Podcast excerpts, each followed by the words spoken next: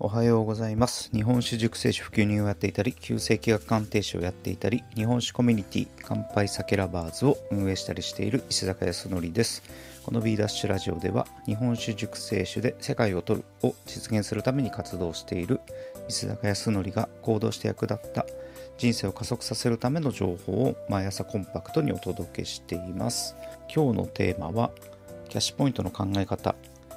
面白いけど採算が取れないからやらないをなくすについて考えてみたいと思います。今日は2021年の5月27日木曜日ですね。はい。今日も朝4時半ぐらいですかね。次男の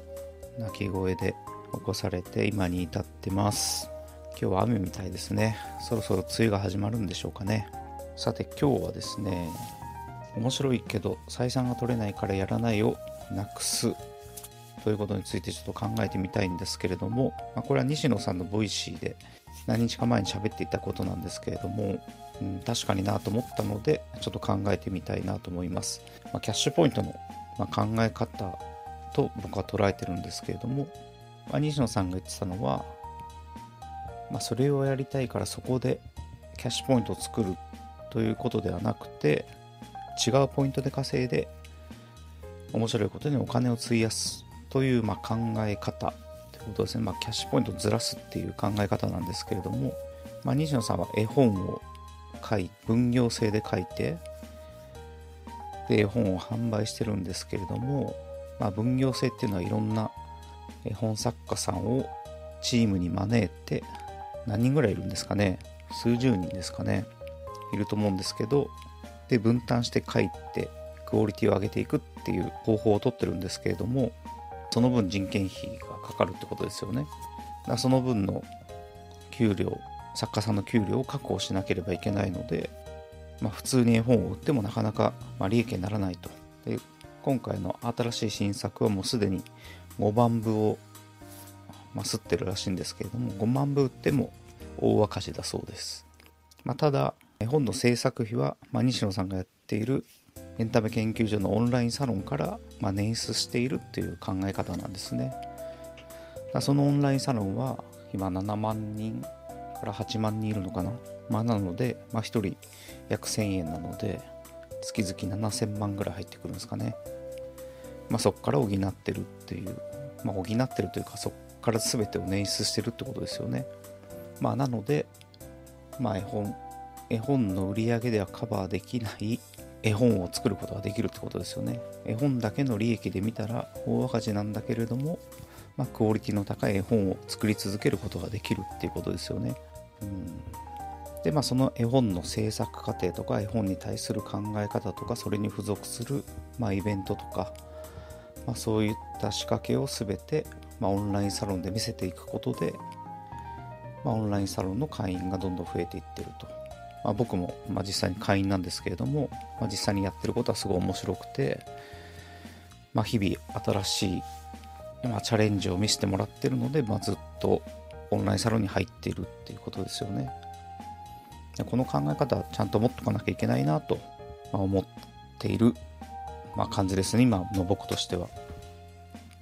でこれをじゃあ自分に置き換えていくとどうなるんだってことをちょっと考えてみたいんですけれども、まあ、まずはとにもかくにもキャッシュポイントがないと始まらないということですよね。なので、まあ、今の自分のキャッシュポイントをどこで作るかっていうことをま考えてるんですけれども、まあ、今のキャッシュポイントの考え収入源の考えとしては一つはキッチンカーでの、ま純純然たる売り上げですねあとはキッチンカーでの広告収入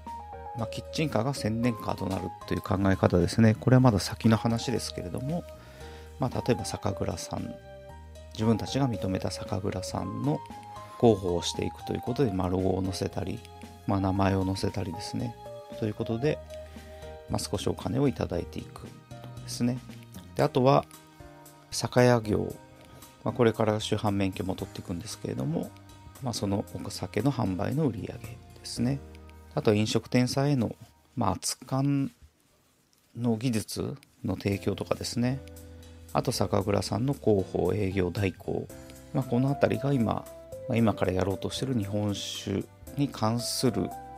まあ、事業でのキャッシュポイント考えられるキャッシュポイントかなと思ってますでまずはこれらの、まあ、連携を組み立てていくっていうことですね連携を組み立てるっていうのは何かっていうと、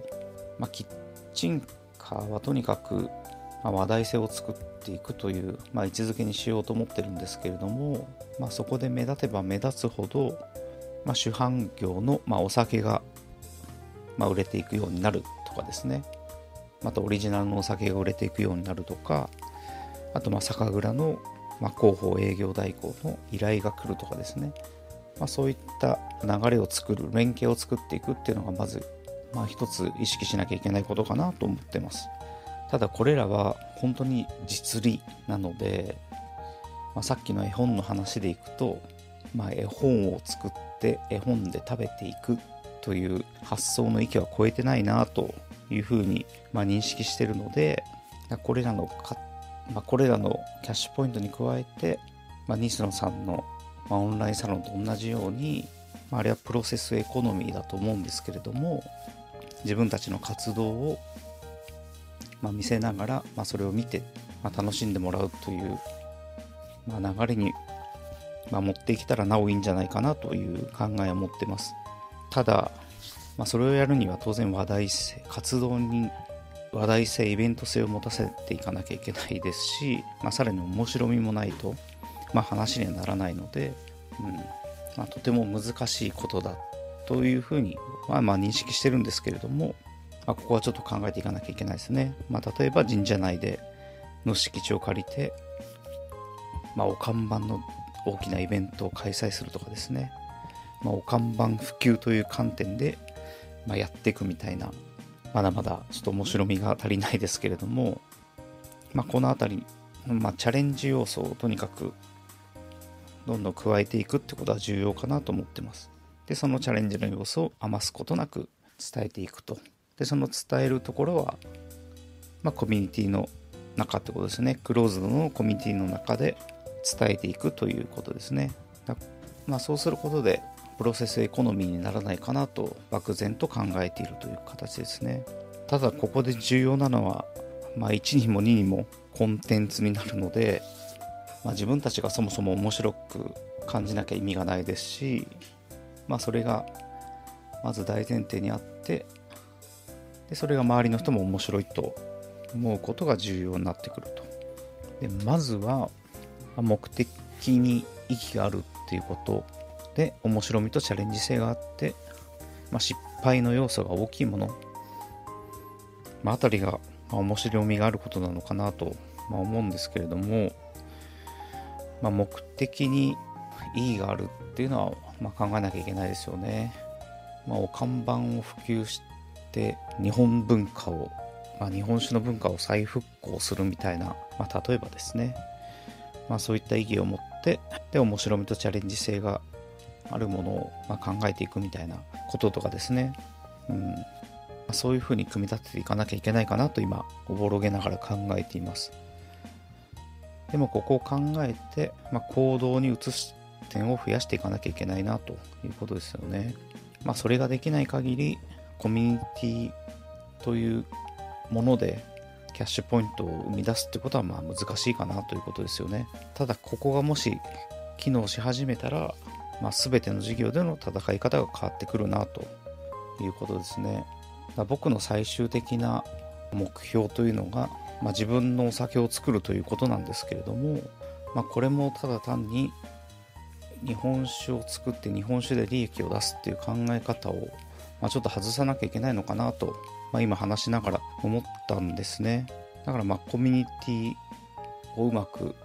作れていくことができたら、まあ、日本酒を作るっていう部分も大きなチャレンジになるので、まあ、その辺りを、まあ、ちゃんと意義を持って、見せていくことで、まあ、それを楽しいと思ってもらえればもしかしたら絵本を作るような形で組み立てられるのかもしれないなと今思いました。うん。そうですよね。ちょっとそこは常に意識してやっぱり面白みとチャレンジ性というものを守ってですね取り組んでいくべきだなというのが、まあ、今日の僕の考えです、まあ、キャッシュポイントを、増やして、まあ、キャッシュポイントをずらす。まあ、この点に意識を向けて、まあ、機能させていきたいなという、まあ、感じです。はい。ちょっとまだまとまってないですね。まあでもちょっとここは動きながら形にしていくものだと思うので、まあ、動きながらこの点を意識しながらですね動いていって、え形にしていきたいなと思っています。はい。ということでちょっと今日は自分の頭の中の整理みたいになってしまいましたけれども今日も最後までお付き合いいただきありがとうございます。石坂康則でした。今日も楽しい一日をお過ごしください。